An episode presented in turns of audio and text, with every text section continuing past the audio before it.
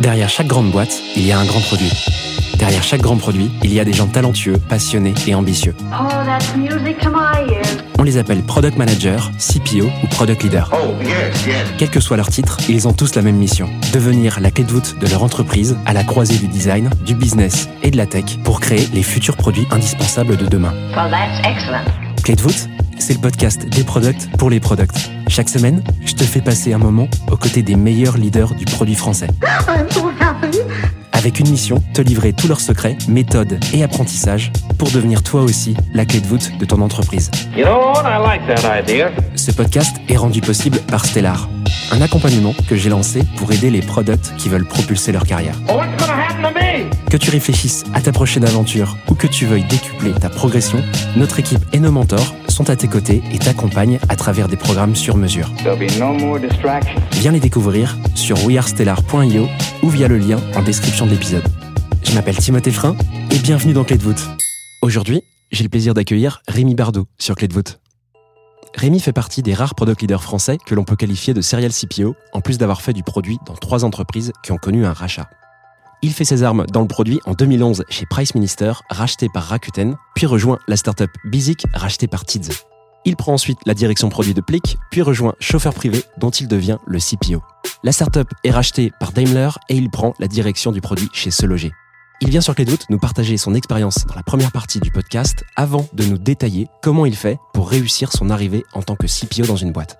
Pour finir, Rémi partage quelques tips pour mieux s'organiser et exécuter en tant que product manager. Je te laisse quelques secondes pour te préparer et je te souhaite une bonne écoute. Allez, c'est parti pour cette troisième partie, justement, reprise du mot. Euh, de quoi tu vas nous parler? Euh, eh ben écoute, euh, j'aimerais bien parler d'une partie que- d'un conseil que je donne souvent euh, à des PM ou à des gens qui sont en reconversion, euh, qui voudraient rejoindre le, le, le milieu du product. Euh, et je, je répète souvent la même chose. Alors je ne sais pas si c'est vrai, euh, en tout cas c'est ce qui moi me semble vrai et ce qui m'a aidé euh, sur euh, les conseils pour euh, être un meilleur PM, être un bon PM ou quel euh, soft skill c'est bien d'avoir. si tu veux t'épanouir dans ce milieu-là. Moi, j'ai identifié avec les années deux trucs qui m'ont permis de m'éclater et qui m'ont permis d'avoir le job que je peux avoir aujourd'hui, qui est hyper épanouissant.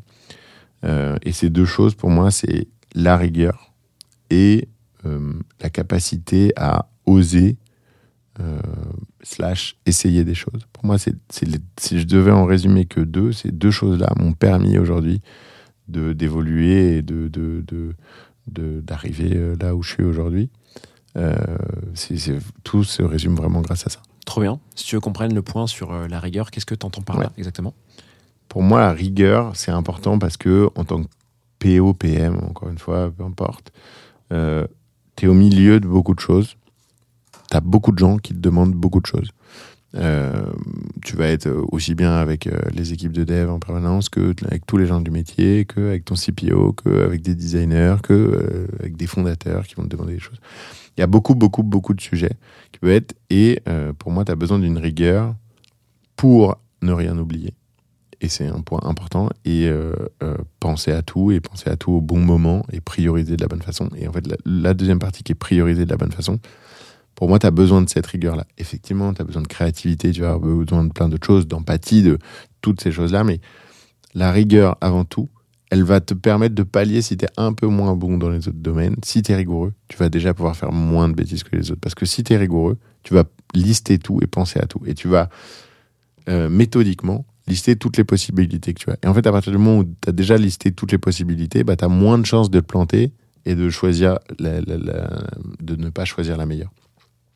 Si tu es créatif et que tu trouves une solution, mais que tu n'es pas rigoureux, bah, tu peux penser à une solution, c'est cool, mais en fait, tu n'as pas pensé aux autres, tu n'as pas listé les autres, tu n'as pas écouté les autres autour de toi, et du coup, tu as peut-être oublié des solutions, il y en avait des mieux. En tant que PM, tu es d'ailleurs pour moi pas là pour trouver toutes les solutions, tu es là pour qu'on trouve toutes les solutions et de mettre les bonnes personnes dans la salle pour que toutes les solutions soient identifiées et que la meilleure ensuite ressorte parce qu'à un instant T, c'est la meilleure solution en fonction des objectifs de la boîte, etc.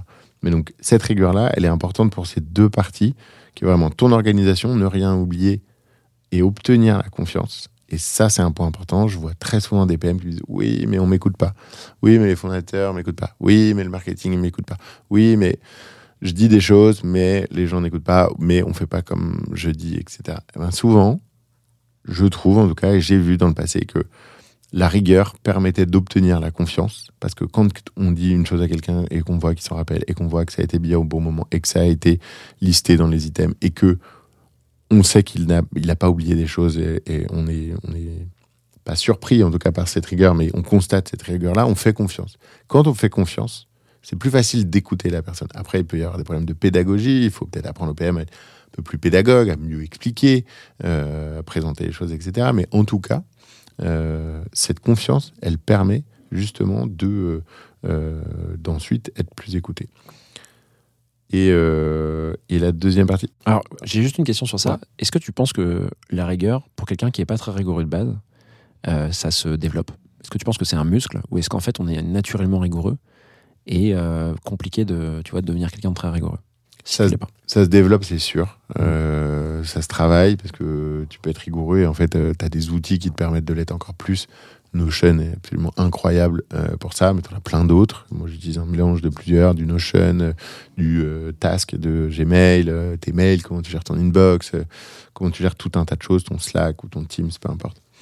Euh, ça se travaille, mais tu as quand même une base. C'est-à-dire que c'est pour ça que ce que je disais, c'est que souvent quand des gens me demandent Ah, j'aimerais bien aller dans le product ou quoi, pour moi, la rigueur est quand même un minimum. Quelqu'un de pas du tout rigoureux, je suis pas sûr qu'il s'éclate euh, en tant que PE ou PM. Parce qu'il y a un moment où quand tu as trois projets en même temps, euh, tu en as un que tu dois préparer, tu dois aller préparer, euh, euh, interviewer, enfin parler avec tes stakeholders, préparer la priorisation du sprint, tu as beaucoup de choses à pencher. Si t'es pas organisé, tu peux facilement, psychologiquement, ça peut être dur. Tu, Ouais, bien peux, sûr. tu peux subir beaucoup. Moi, il y a un truc qui. me- Enfin, en fait, quand tu rentres chez toi le soir, tu as besoin aussi de couper, de penser à autre chose. Si t'es pas organisé, pas rigoureux, je pense que tu auras du mal à le faire et tu peux vite euh, Mm. euh, souffrir de cette partie-là. Et le but, c'est quand même pas de souffrir euh, de ton boulot et c'est important.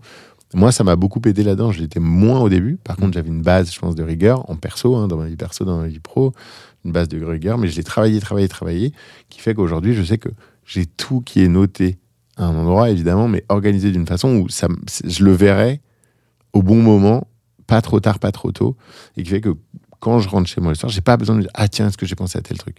Parce que dans ma vie perso, dans ma vie pro, tout est noté. Et en fait, tout ça, c'est, je sais que c'est quelque part. J'ai pas besoin d'y penser. Dès que j'ai un nouveau truc qui rentre, il est noté au bon endroit, de la- dans le bon truc organisé, et ça sort. Et hop, c'est bon, je peux, je peux retourner à ce que j'étais en train de faire. Donc la rigueur passe par ça pour toi, c'est-à-dire de matérialiser les pensées, les idées euh, que tu as.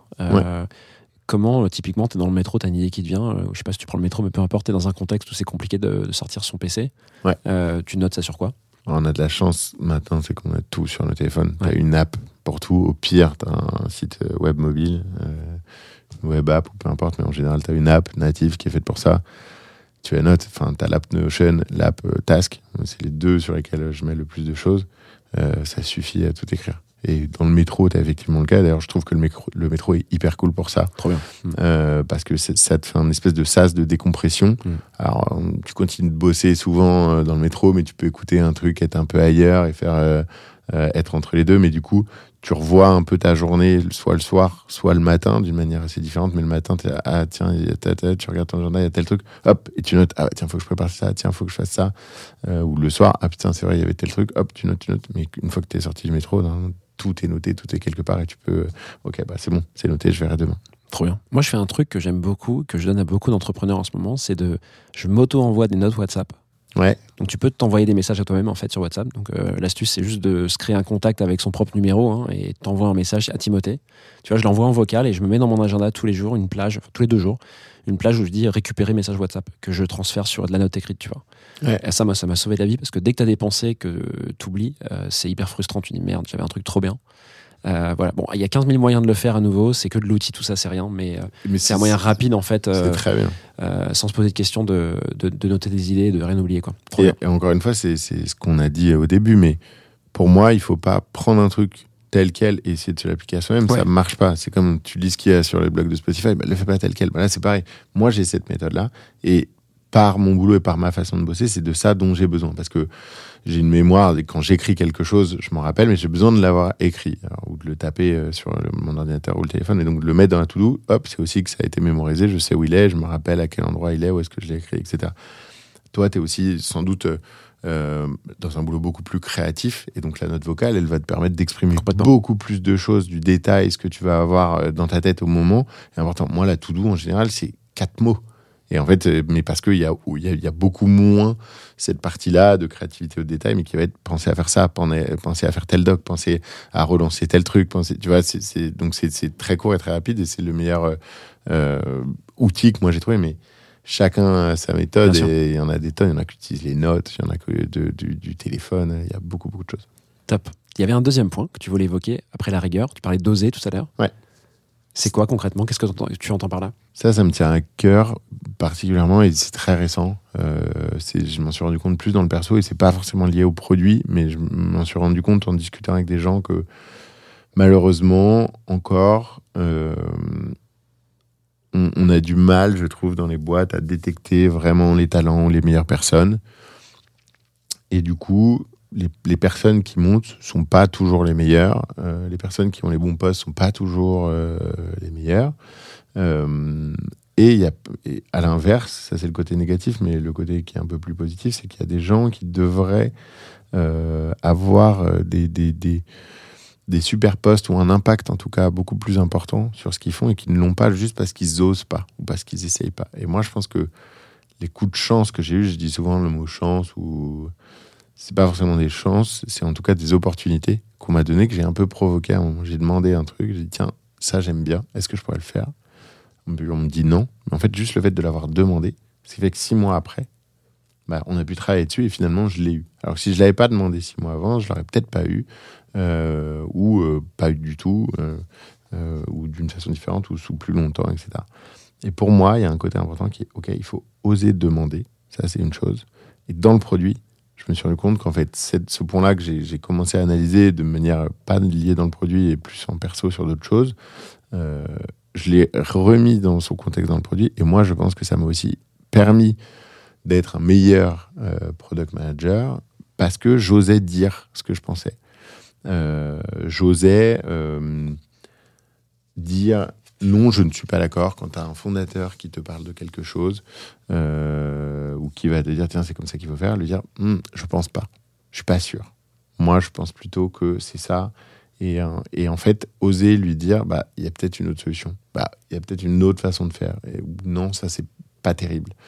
Euh, et en fait, je- j'en suis revenu à chaque fois à la même chose de oser dire, oser proposer, oser critiquer, évidemment de manière constructive. Moi, j'ai euh, Yann, le CEO de, de chauffeur privé, qui était absolument génial. On faisait des one-one euh, au début, et qui, en fait, c'était même pas des one-one, c'était plutôt sur dire comment il pouvait s'améliorer. Et donc, euh, en gros, pas comment le critiquer, mais c'était OK, tu me remontes ce qui va pas, et quand tu me remontes ce qui va pas, tu me dis quel est le problème? Donne-moi un exemple de quand j'ai fait ce truc-là et comment je pourrais faire euh, pour être meilleur? Et ça, pour moi, c'est typiquement dans la critique constructive et on n'était plus que là-dedans. Et je trouve ça assez smart euh, comme modèle. Euh, Et du coup, je, je lui faisais euh, que ça. Mais il faut oser dire ces choses-là. Et il y a plein, plein de gens, tu le vois dans les entreprises, euh, quand es. si si tu as la machine à café ou si tu es dans des en soirée ou dans les, dans les trucs comme ça, plein de gens qui sont pas contents de plein de choses, mais qui le disent pas. Et en fait, si tu es la personne qui va le dire, de la bonne façon évidemment, mais qui va le dire, souvent tu vas être identifié aussi par euh, les gens à qui, tu vas, qui le dire comme ok, bah, il a osé me le dire, et lui, je vais pouvoir compter sur lui pour me dire quand ça va pas, pour m'aider quand ça va pas, pour me donner des idées, pour m'apporter des choses. Et tu vas plus être justement dans le passif, mais tu es vraiment dans l'actif. Et ça, pour moi, c'est très très important. Dans le produit d'autant plus parce que tu as besoin de d'oser dire des choses et d'essayer des choses. Et en fait, j'ai rajouté le essayer un peu plus tard, qui est très vrai, c'est que il y a qu'en essayant qu'on fait les erreurs et qu'on peut ensuite euh, réussir. Si tu n'essayes pas, tu pourras jamais réussir. Plus tu fais d'erreurs, plus tu muscles à nouveau ton, ton sens, euh, ton Exactement. intuition. euh. Et si tu fais pas d'erreur, tant mieux. Des fois, tu essaies Ouais, ouais, des trucs, ça sûr, marche du premier sûr. coup, tant mieux. Mais, mais, mais je veux dire, si tu n'essayes pas, ce qui est sûr, c'est que tu ne réussiras jamais. Mm. Jamais, jamais, jamais. Si tu n'essayes pas, tu ne réussiras pas. Ça tombe pas du ciel. C'est très rare. Ça arrive des fois. Alors, tiens, tu veux ça? Ok, mais c'est- c'est c'est pas la norme. Essaye, ça marche tant mieux. Ça marche pas, tant mieux. Au moins, tu as appris et tu, tu feras un peu moins euh, mal la fois d'après. Trop cool. Bah écoute, super note positive et merci pour ces deux conseils. Euh, je suis complètement d'accord. Et d'ailleurs, je, je, je rajouterais juste un truc sur le deuxième point. Tu sais, on, on a, moi souvent, je, je me suis un peu comparé quand j'ai commencé à entreprendre en me disant, mais il y en a, mais tu vois, bah, tu parles de Zenly.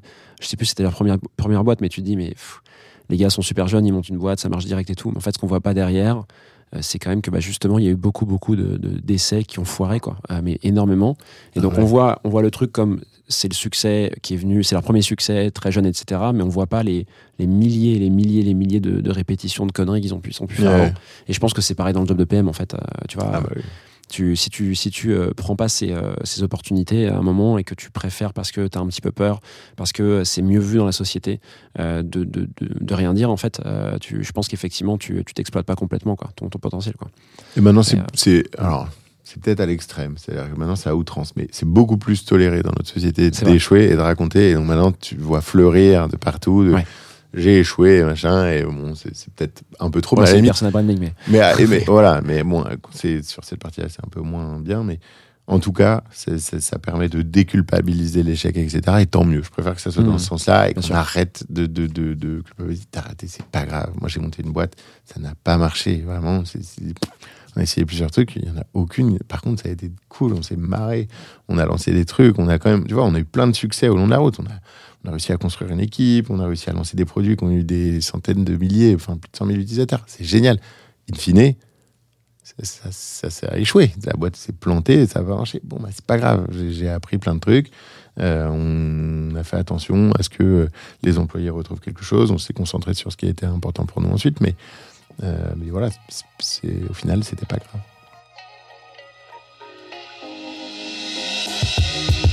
voilà, j'espère que cet épisode t'a plu. I have everything here. Si c'est le cas, tu peux me soutenir de deux façons. Laisser 5 étoiles sur Apple Podcast ou Spotify et un petit commentaire, ou partager cet épisode à une personne de ton entourage. Oh, yes, yes. Je te remercie vraiment pour tes retours. C'est grâce à toi que j'améliore Clé de voûte pour le rendre utile à ton quotidien. Darling, this trip's an inspiration. N'oublie pas, si tu réfléchis à ta prochaine aventure ou à décupler ta progression, nous avons l'accompagnement qu'il te faut sur wearestellar.io. Well, that's excellent. Je te donne rendez-vous la semaine prochaine pour un tout nouvel épisode riche en contenu actionnable. À très vite I'm so happy.